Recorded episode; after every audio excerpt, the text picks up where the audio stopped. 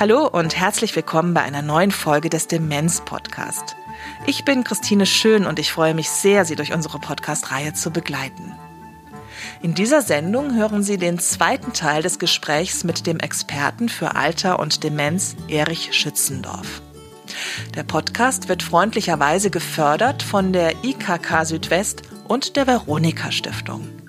Er wird präsentiert vom Methoch 2 Verlag.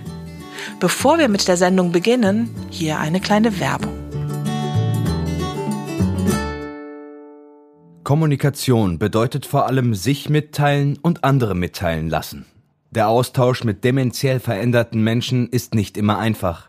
Das sollte uns aber niemals davon abhalten, es trotzdem zu tun. Im ersten Band der neuen Reihe Praxis Wissen Demenz Kommunikation mit Menschen mit Demenz zeigen zahlreiche Expertinnen und Experten Wege und Möglichkeiten auf, wie ein respektvoller und wertschätzender Austausch mit Menschen mit Demenz gelingt. Diese Praxistipps und Impulse werden durch neurologische Erklärungen zum veränderten Verhalten ergänzt. Kommunikation mit Menschen mit Demenz, im Methoch 2 Verlag erschienen, kann im Alltag von begleitenden An- und Zugehörigen helfen und eine neue Perspektive auf das Leben mit Demenz eröffnen.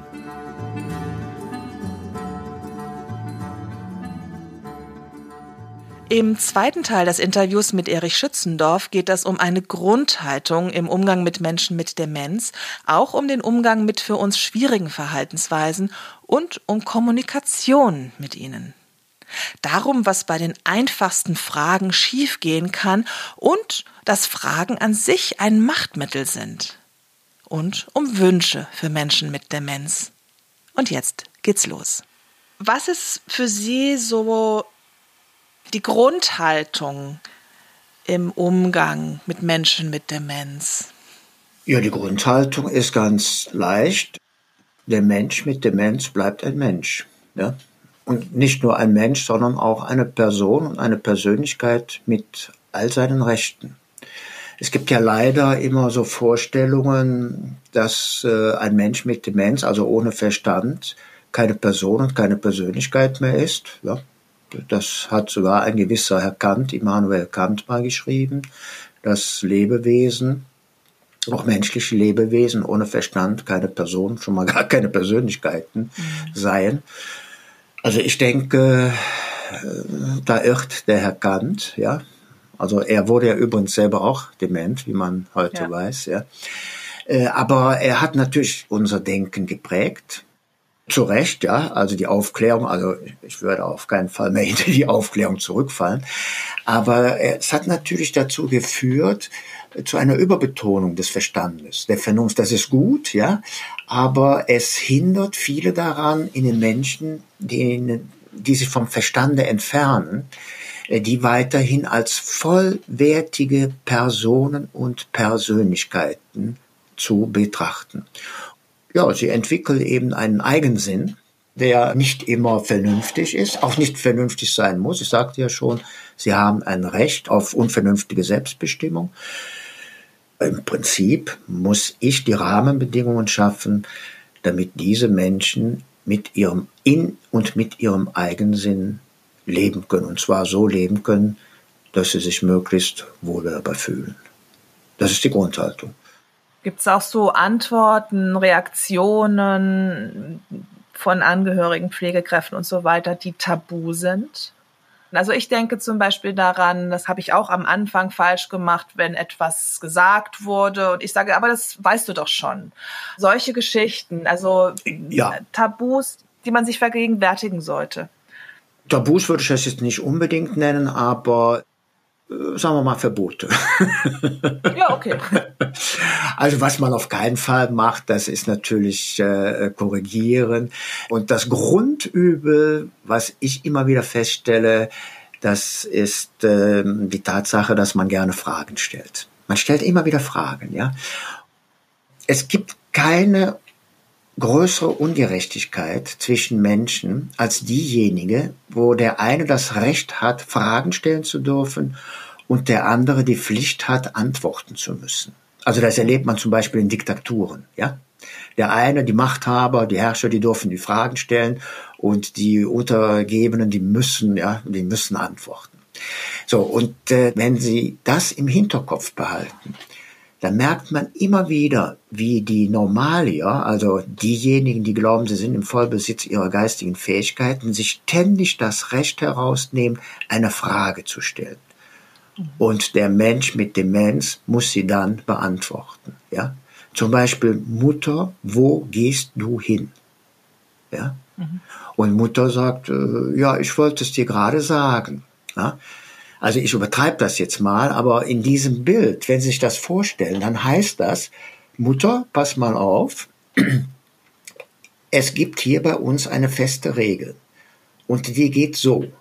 Ich stelle eine Frage und dann hast du zehn Sekunden Zeit, mir eine Antwort zu geben, aber die Antwort muss richtig sein.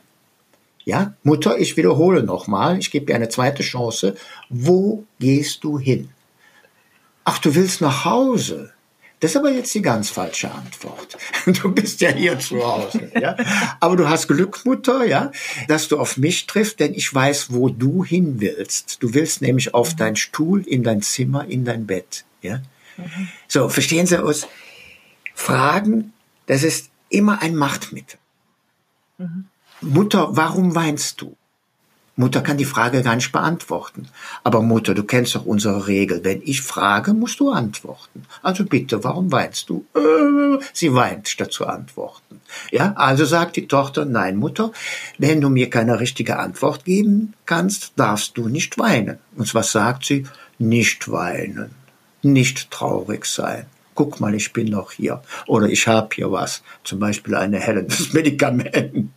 ja, verstehen Sie, einfach zu sagen, da ist ein Mensch, der hat das Recht auf Traurigkeit, auf seine Gefühle. Ja, er ist eine Persönlichkeit mit allen Rechten, auch auf seine Gefühle, also auch den nicht so schönen Gefühlen wie Weinen. Er ist mhm. traurig, und ich darf ihn weinen lassen. Ja, stattdessen fragt man ihn, warum weinst du? Ja. Das klingt jetzt sehr drastisch, ist es auch, aber also provozierend soll es auch sein. Aber wenn Sie sich das mal vergegenwärtigen, wie wir ständig Fragen stellen, ja, und die Menschen sollen sie beantworten und sie können das gar nicht. Ne? Ich habe oft Angehörigen gesagt oder gefragt, wenn sie äh, so mit ihren Eltern ganz normal umgingen, also mit Fragen, habe ich sie gefragt, sagen Sie mal, wann ist Goethe geboren? Ja, ja, ja, äh, ja, ja, weiß ich Moment. Also ist aber auch, da ist das jetzt wichtig. Nee, sag ich, aber genau diese Frage stellen Sie Ihrer Mutter, wenn Sie fragen, Mutter, was hast du heute gegessen? Ja? Oder hast du, äh, hast du deine Medikamente genommen? Das ist für Sie dieselbe Frage, als wenn ich Sie frage, wann ist Goethe geboren? Ja? Mhm. Gut, ich hatte immer das Glück, dass keiner sofort antworten konnte, weil ich es auch nicht wusste. Aber verstehen Sie, äh, und dann fangen die an drum rumzureden. Ach, das ist ja jetzt nur, ach nee, das weiß ich im Moment nicht. Und die Reaktionen auf diese Frage, ja, wann ist Goethe geboren, genauso antworten müssen die Menschen mit Demenz auch antworten. Ach, das tut ja jetzt nichts zur Sache. Ja, Mutter, hast du gegessen? Ja, ich esse ja immer, ja. Und Mutter sagt man, hast du gegessen? Nee, Hauptsache, du hast gegessen, ja. Dieses Drumherum reden, aber die Frage nicht präzise beantworten können. Also, kurz und gut, etwas, was man auf keinen Fall macht, Fragen stellen. Das fällt sehr vielen schwer, aber das ist die Voraussetzung, ja. Also ich immer möchtest du, willst du, ja, also die vor Alternativen stellen. Am schlimmsten sind ja oder möchtest du Tee oder Kaffee, ja, also diese Dinge. Mhm. Das weiß man ja in der Zwischenzeit geht gar nicht. Das verwirrt ja alles. Ne? Das ist eine Sache, die macht man nicht. Eine zweite Sache ist natürlich sie auch nicht bloßstellen, geht gar nicht, ja oder äh, und dann all die anderen Dinge. Da, ja, da könnte man auch von Tabus reden, klar, Demütigungen, ja, Vernachlässigungen, Bestrafungen. Also das steht ja für mich außer Frage. Ja, also das, da brauche ich gar nicht darüber zu diskutieren. Das also, da muss man, wenn es soweit kommt, das kommt es leider auch in Familien, leider, leider da muss man auch äh, hingehen und eingreifen und sagen, also passen Sie mal auf, das passt so nicht, ja. Da muss man sich mhm. auch trennen. Also räumlich trennen, ja. Da darf sich auch kein Angehöriger rausreden, ja. Wenn er sagte, ich bin so überlastet, wenn mir da mal irgendetwas passiert, ja, äh, ein böses Wort. Also man kann natürlich mal die Nerven verlieren, das ist ganz klar. Ja. Und äh, dieses Gefühl zu haben, die nervt mich so, dass ich sehe, boah, ne, ich könnte, das ist erlaubt. Das ist gar keine Frage. Aber man darf ihnen diese Wut nicht zeigen. Man darf ruhig sagen, ich hätte Mutter ja an die Wand nageln können oder so. Ja. Darf man alles sagen, aber nicht in ihrem Beisein, ja. Das ist, das ist schon klar. Aber dass man solche Stationen braucht, und das ist ja auch sehr wichtig für die Angehörigen, ja, Angehörigenarbeit. Also, dass man Orte hat, wo man sich wirklich nochmal entladen kann, ja. Denn sie sind Rosen, Menschen mit Demenz, der Vergleich, sie sind Rosen. Aber ich habe jetzt immer äh, von den Blüten der Rose gesprochen, ja. Natürlich mhm. sind es wunderbare Blüten, die verzaubern können, das habe ich ja alles gesagt. Aber jede Rose hat auch Dornen. Ne? Mhm. Und äh, diese Dornen, die können einen ganz schön verletzen und wehtun, ja. Und manchmal werden die von, von Stunde zu Stunde größer, ja. Immer wieder dieselbe Frage hört oder, ja, oder das gleiche Jammern, dann merkt man, wie so Dornen wachsen und unter die Haut gehen. Und da muss man schon aufpassen, dass man auch immer wieder Kraft findet, um dann auch mal wieder, wie ich schon eben sagte, verführen, immer wieder mal die Blüte zu sehen, dieser wunderschönen mhm. Rosen. Das Bild von Anderland und Normalien finde ich natürlich schön, also um den Menschen mit Demenz gerecht zu werden. Aber für die Angehörigen ist ja eher das Bild geeignet, Festland und das Meer der Verrücktheit, ja. Dass, äh, wenn man ihnen begegnet, oft in einem See, in einem Meer ist, wo man untergehen kann, ja wo sie einen unter Wasser ziehen, wo man keine Luft mehr bekommt. Ja, man ist so angespannt, dass es, ja, man will nur noch ans rettende Ufer. Und das ist auch gut, aber wenn man dann im Meer ist, braucht man eben Rettungsboote, ja. Das sind ja meistens die Rettungsboote Aktivität, Mutter mach mal das oder tu mal das oder so, ja. Man kann ja auch äh, Passivitäten als Rettungsboote nehmen. Also einfach mal nichts sagen.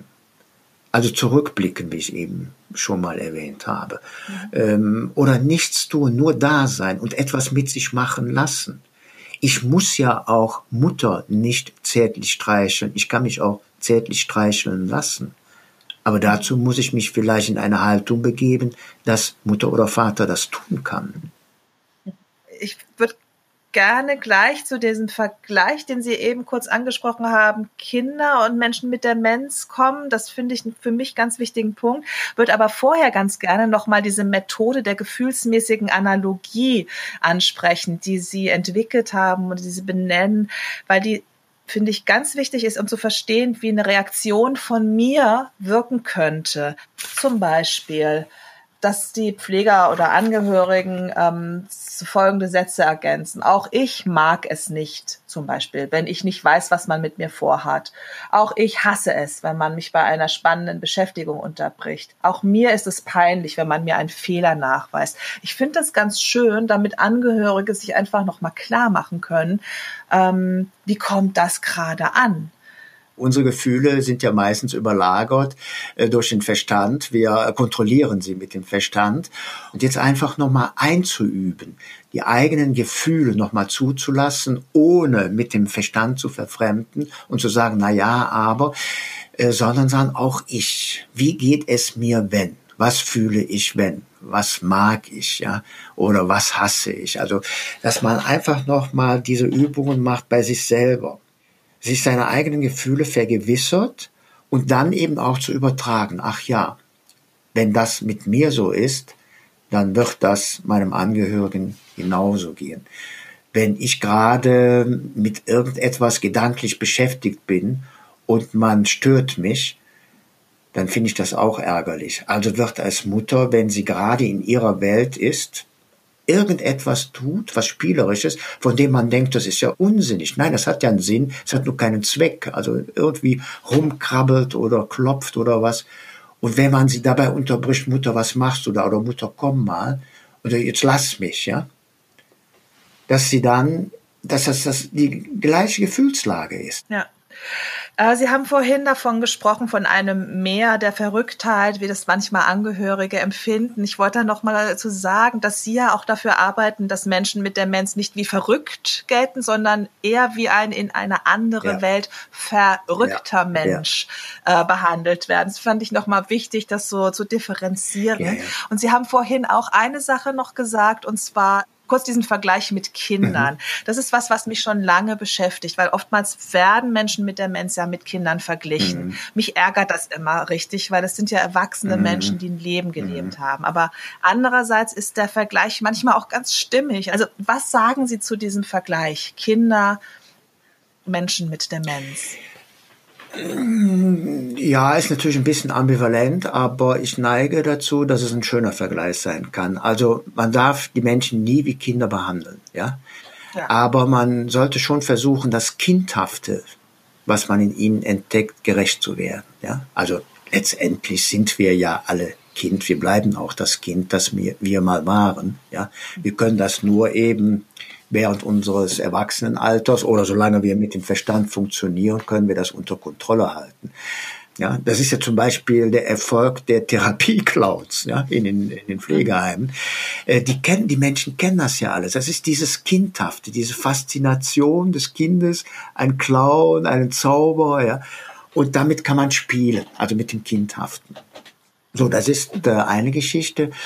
Und äh, etwas ernster ähm, gibt es natürlich auch noch einen Vergleich äh, bei der Entwicklung. Man kann sich ja vorstellen, dass äh, die kognitive Entwicklung, wie sie beim Kinde verläuft, ja, also sozusagen in unserer Vorstellung nach oben verläuft, immer besser wird, ja. dass die in fast umgekehrter Reihenfolge bei einem Menschen mit Demenz, der sich vom Verstande verabschiedet, wieder zurückverläuft, ja. Und da gibt es ganz viele Parallelitäten. Und äh, wenn man dafür ein Gespür hat, kann man in manchen Situationen damit ganz gut umgehen. Ein Kleinkind, ein Baby, ja, wird wach und Mama ist nicht da. Es sieht die Mama nicht, es weint. Ja. Kommt die Mama, dann weiß es, die Mama ist da, es ist äh, ruhig. Geht die Mama wieder, muss das Kind weinen, weil es noch nicht weiß, dass die Mama auch da ist, wenn das Kind die Mama nicht sehen kann. Ja? Und wenn Sie diesen Entwicklungsstand übertragen auf einen Mensch, also der schon sehr weit auf seiner Reise vom Verstande weg ist, der ist in einem Zimmer alleine und ruft. Der, zum Teil ruft er auch Mama, ja, oder Hallo, Hilfe oder irgendetwas. Kommt jetzt, also im übertragenen Sinne die Mama, ja, also die Vertrauensperson kommt, überhaupt kommt ein Mensch, ist er ruhig, ja. Geht dieser Mensch, ist er wieder alleine, weil er nicht weiß, er ist nebenan. Also ruft er wieder. So. Und jetzt müssen Sie, wenn Sie das wissen, müssen Sie natürlich, wenn Ihre Mutter, die ist im Zimmer und ruft, Hallo, Hilfe, ist da einer oder sonst was, ja? Dann gehen Sie hin, dann ist sie ruhig. Aber Sie müssen ihr nicht erklären, Mutter, ich gehe jetzt, aber ich bin ja im Nebenraum. Du brauchst nicht zu rufen. Dann sagt sie, ja, das weiß ich ja. Die geht, die Tochter oder der Sohn geht, Mutter ruft. Weil sie nicht, sag mal, diesen Schritt nicht nachvollziehen kann, dass Sohn, Tochter noch da ist, wenn sie ihn oder sie nicht sieht. Ja? Mhm. Das ist eigentlich ein hilfreicher Vergleich äh, im Entwicklungsstand der kognitiven Entwicklung. Ja? Oder ähm, sehr schön finde ich auch diese als Ob-Situation bei kleinen äh, Kindern so um drei. Ja? Die Puppe kann ein lebendes Baby sein, ein echtes Baby sein, aber auch eine Puppe, ja. Also die spielen mit ihrem ba äh, mit ihrer Puppe, mit dem Baby, ja. Und dann fragt man, wie heißt denn dein Baby? Dann sagt so ein dreijähriges Kind, das ist kein Baby, das ist eine Puppe. Mhm. Und im nächsten Moment ist die Puppe wieder das Baby. Also das äh, in der Entwicklungspsychologie beschreibt man das als Ob-Situationen. Ne? Also so ein, es ist beides. Ne? So. Und das erleben sie eben auch bei Menschen mit Demenz. Ja. Die haben eine Ahnung, dass Mutter lebt oder Vater lebt, aber auch tot ist. Ja. Also man geht hin und äh, sagt, ähm, ja, wissen Sie, wo, wo, wo meine Mutter ist? Ja, dann sage ich, nee, weiß ich jetzt im Moment auch nicht, ja. Und dann kann es ihm passieren, dass dieser Mensch sagt, ja, die ist ja tot, ne? Dann sage ich, aha, ja. Ja, aber dann sagt sie, ja, aber wenn wir sie suchen, dann finden wir sie vielleicht.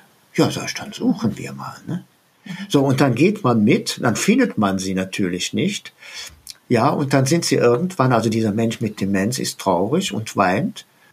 Ja, und dann mache ich das genauso wie mit einem Kind. Ich helfe ihr beim Weinen.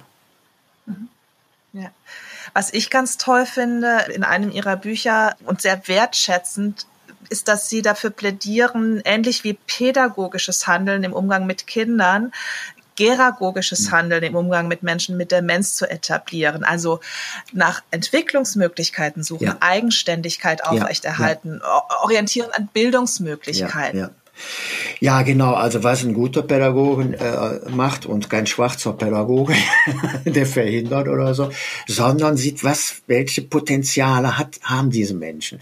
Und sie haben natürlich immer weniger Potenzial im Verstandesbereich, im Vernunftbereich, aber eben im kreativen Bereich, ja, in den Gefühlen, ja, den zweckfreien Handeln, dem Spielen, ja, was sie alles machen können und das zu fördern, ihnen da die Möglichkeit zu geben. Womit ich mich auch nicht drastisch, aber doch äh, abwende von allen denen, die sagen, ich muss sie so fördern, dass sie wieder funktionieren, als wären sie bei Verstand. Das machen ja leider sehr viele, ja. Sie denken, sie denken, sie müssen fördern, aktivieren, damit sie wieder funktionieren. Das müssen sie nicht, ja.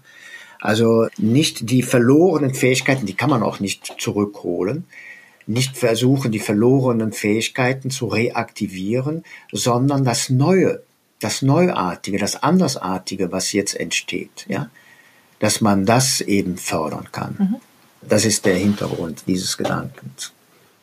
Ich würde gerne zum Thema Kommunikation und Umgang mit Menschen mit Demenz kommen. Sie haben gerade ein Buch über Kommunikation mit Menschen mit Demenz mhm. rausgebracht. Also der Untertitel äh, Worte, Gesten und Blicke, die berühren. Und Sie zitieren da aus dem kleinen Prinzen, die Sprache ist die Quelle aller Missverständnisse. Was bedeutet denn das im Hinblick auf Menschen mit Demenz und was kann man tun?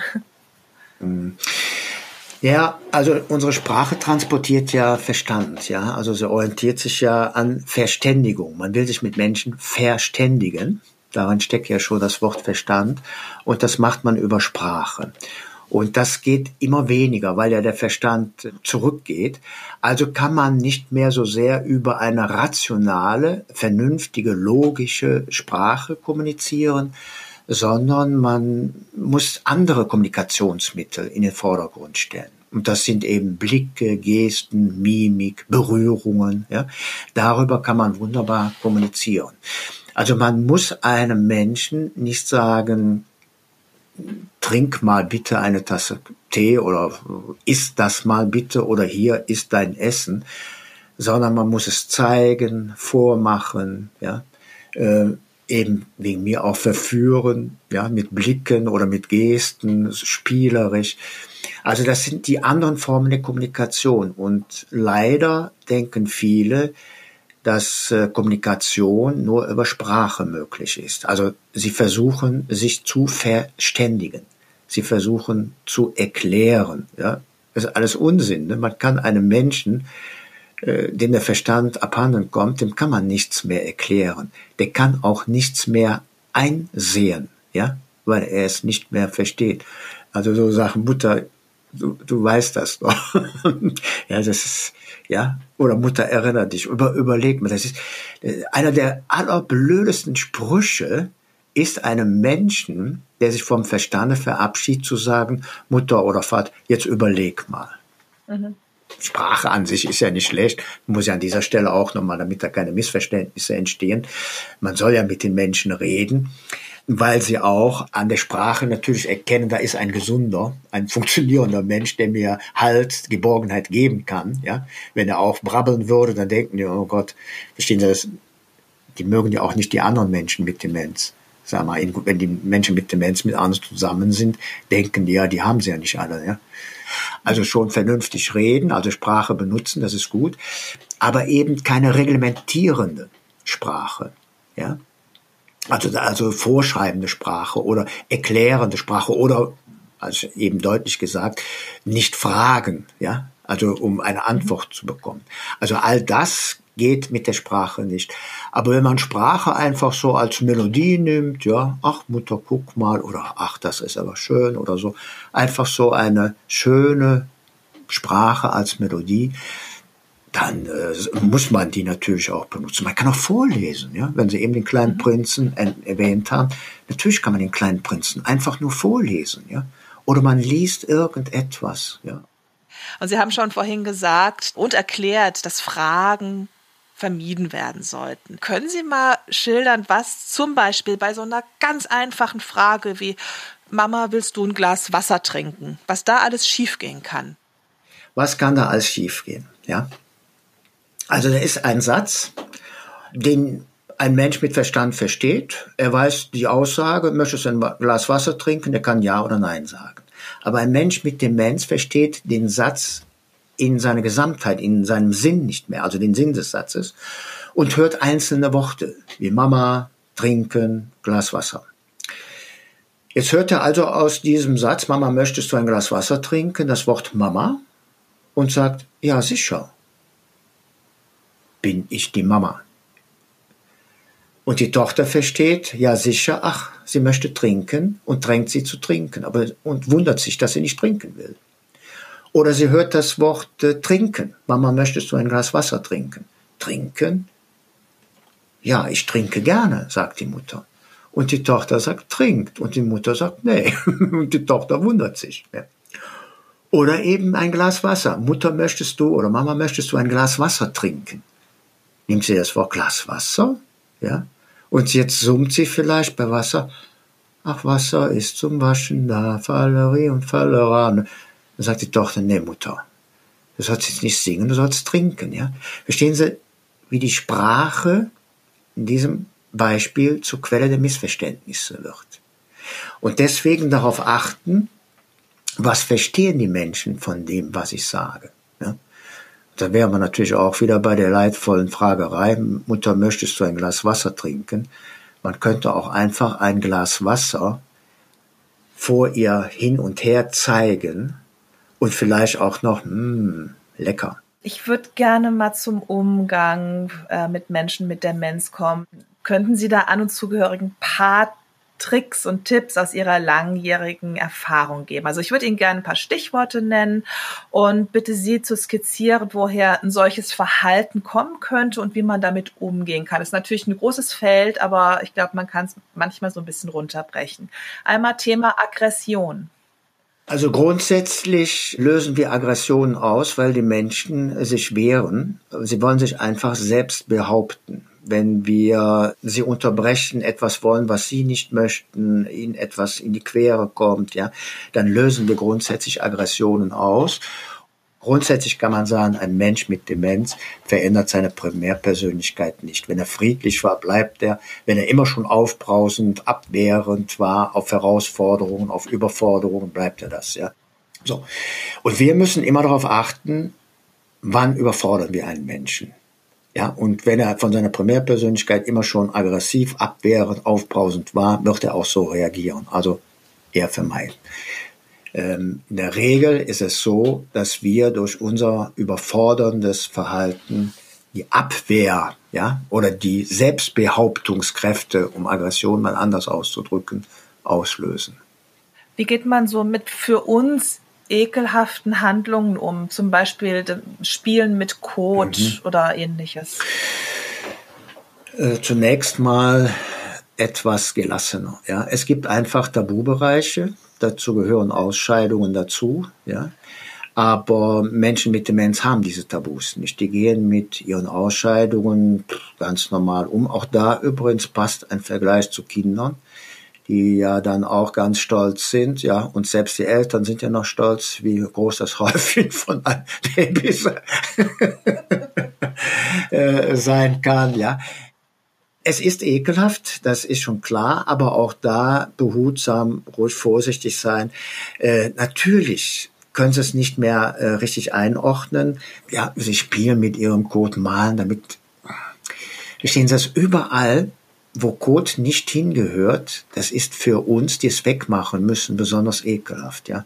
Mhm. Also ein Tipp wäre, es ist vollkommen in Ordnung, dass die Menschen das machen, ja, nicht schimpfen, nicht äh, äh, nicht bestrafen, nicht rumtoben, nicht schreien. Für die Menschen ist das eine ganz normale Geschichte. Ja, die finden etwas und malen damit zum Beispiel auf den Fliesen äh, an der Toilette im Badezimmer. Ja, also ne, ist absolut aus deren Sicht absolut in Ordnung. Und wir müssen eben wissen, ja, sie dürfen das. Ich führe sie raus aus der Toilette und anschließend bin ich ja der arme Kerl, der sauber machen muss. Ja. Und wenn man das, dann kann man überlegen, wie mache ich das, ja, mit Schutzmaske oder was auch ja. immer, oder mit viel Kaugummi oder Pfefferminz unter der Nase oder sonst mhm. was. Und anschließend, wenn ich das gemacht habe, dann muss ich nicht sofort zu meinem Angehörigen, ja, dann muss ich zunächst mal irgendwo in die freie Natur und Luft holen, oder muss ich was für mich tun, ja. Aber verstehen Sie, der Punkt ist, Kot ist nichts Gefährliches für die Menschen mit Demenz, aber es ist etwas furchtbar Ekelhaftes für uns. Ja. Ja. Und wir müssen. Das ist halt einfach so, ja. ja. Wie gehen wir mit für uns peinlichem Verhalten um? Also zum Beispiel, ich gehe mit meiner Mutter zum Arzt und die wuschelt dem dann in den Haaren rum und macht ihn an. Ja, also ich würde sagen, ach, gucken Sie mal, die, äh, meine Mutter ist scheinbar in Sie verliebt. dann kommt sie auf den Arzt an. Äh, nee ich kann nur allen raten, doch einfach eine gewisse Souveränität zu entwickeln und zu sagen, ja, so ist meine Mutter. Ne? Sie ist halt, sie ist jetzt auf der Reise vom Verstande weg, sie ist im Anderland und sie mag das, ja. Mhm. Ja, manchmal hilft ja auch am Anfang bei der Sprechstundenhilfe sagen. Ja, genau, dass man also vorher schon mal, wenn man zum Beispiel den Arzt aufsucht, dann sagt man, bevor dann Mutter zum Arzt kommt, sagt man der Sprechstundenhilfe, passen Sie mal auf, sagen Sie mal Ihrem Arzt, äh, meine Mutter ist dement. Letztes Beispiel hierfür, es werden Dinge erzählt, die offensichtlich nicht stimmen. Also Beispiel, eine 80-jährige Dame will zum Beispiel ganz schnell weg, um ihr Kind aus dem Kindergarten abzuholen. Wie geht man damit um? Naja, also das ist ja die klassische Methode der Validation, also dass man das Gefühl ernst nimmt, sie ist in der Mutterrolle und weiß, ich bin 30, 35, wie auch immer, ich muss mein Kind aus dem Kindergarten abholen und dass man dann eben versucht, so ein bisschen auf diese Gefühlsebene einzugehen und zu sagen, ach, Sie sind aber eine fürsorgliche Mutter. Also einfach dieses Gefühl ernst nimmt, widerspiegelt. Entscheidend ist ja für sie, dass sie jemanden hat, der ihr Geborgenheit und Sicherheit gibt. Und wenn man dann ein paar Schritte wieder geht oder manchmal auch länger geht, dann wird sie das auch meistens wieder vergessen, dass sie das Kind abholen muss. Mhm. Validation wird in Ihrem Buch über Kommunikation mit Menschen mit Demenz ja auch behandelt. Wir setzen den Titel in die Links zur Sendung. Sie beschäftigen sich seit 50 Jahren mit dem Thema Alter und damit einhergehend auch mit dem Thema Demenz. Was wünschen Sie sich politisch, gesellschaftlich und menschlich für Menschen mit Demenz und auch für ihre Angehörigen? Ich wünsche mir eine höhere Teilhabe am öffentlichen Leben. Ja, dass Menschen mit Demenz wie äh, selbstverständlich am äh, öffentlichen Leben teilhaben können. Und damit äh, wäre das auch eine Hilfe für die Angehörigen.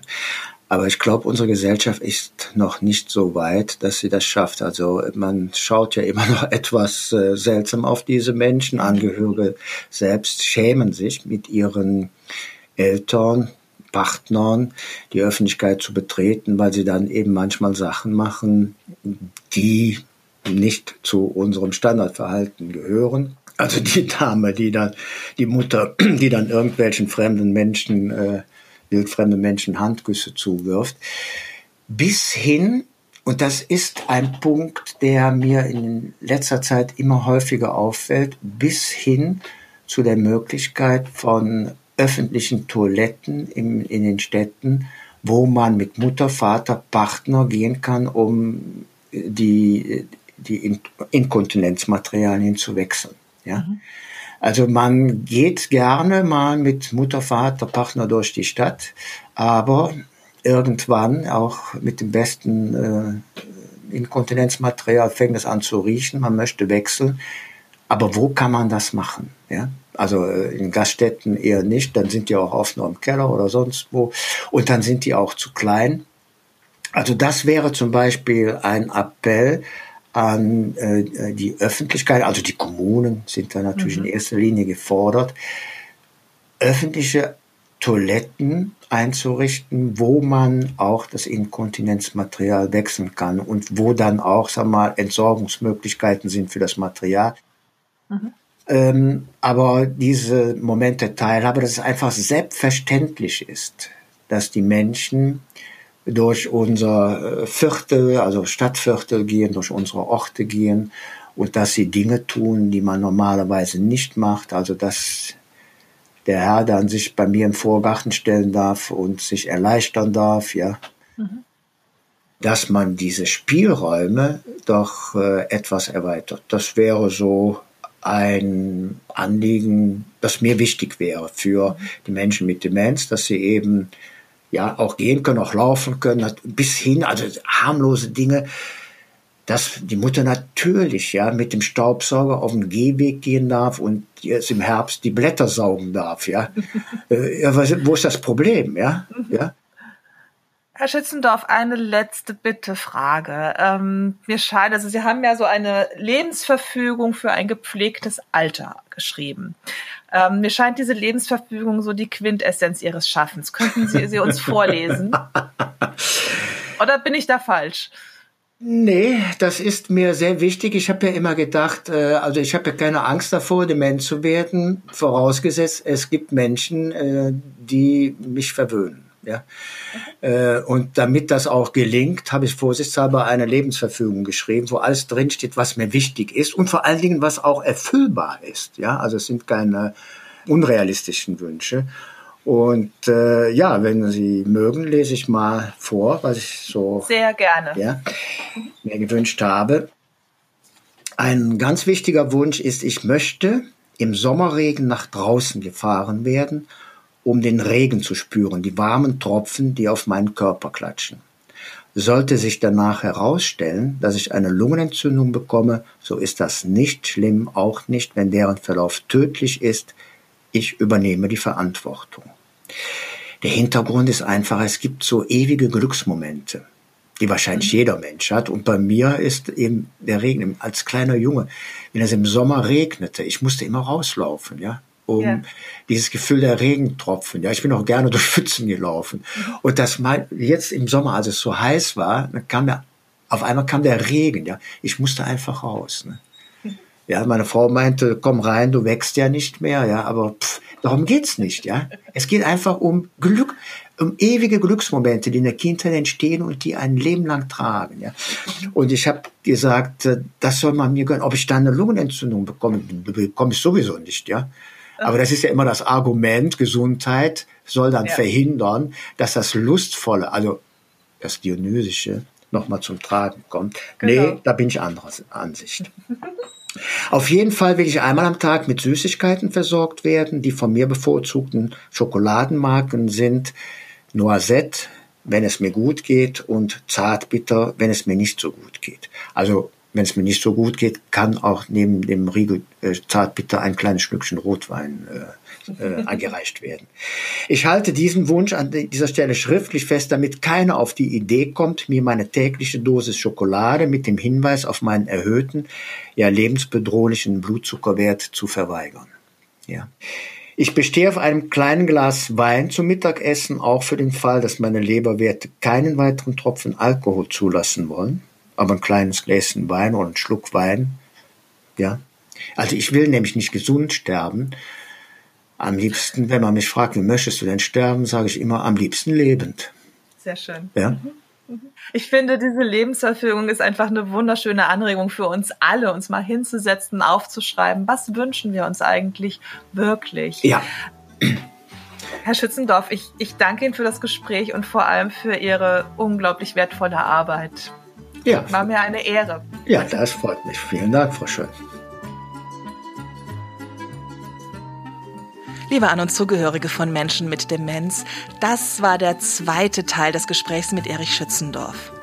Wir haben sein aktuelles Buch in der Sendung erwähnt. Es hat den Titel Kommunikation mit Menschen mit Demenz, Worte, Gesten und Blicke, die berühren. Sie finden darin Beiträge von einigen Menschen, die Sie bereits aus dem Demenz-Podcast kennen, so von der Demenzaktivistin Sophie Rosentreter, der Begründerin des assoziativen Dialogs Petra Endres, dem Neurologen Dr. Ingo Kielimann und der Validationsexpertin Ulrike Weigel. Und ich durfte auch einen Artikel beitragen darüber, wie man mit Klängen und Radiosendungen in Beziehung mit Menschen mit Demenz treten kann. Den Link und weitere Infos finden Sie unter dieser Sendung auf www.demenz-podcast.de. Wenn wir in unserem Podcast bestimmte Themen angehen sollen, dann schreiben Sie uns eine Mail an demenzpodcast.met2-verlag.de. Wir freuen uns sehr über Ihre Vorschläge. Vielen Dank fürs Zuhören. Ich wünsche Ihnen alles Gute. Bis zum nächsten Mal. Tschüss, Ihre Christine Schön.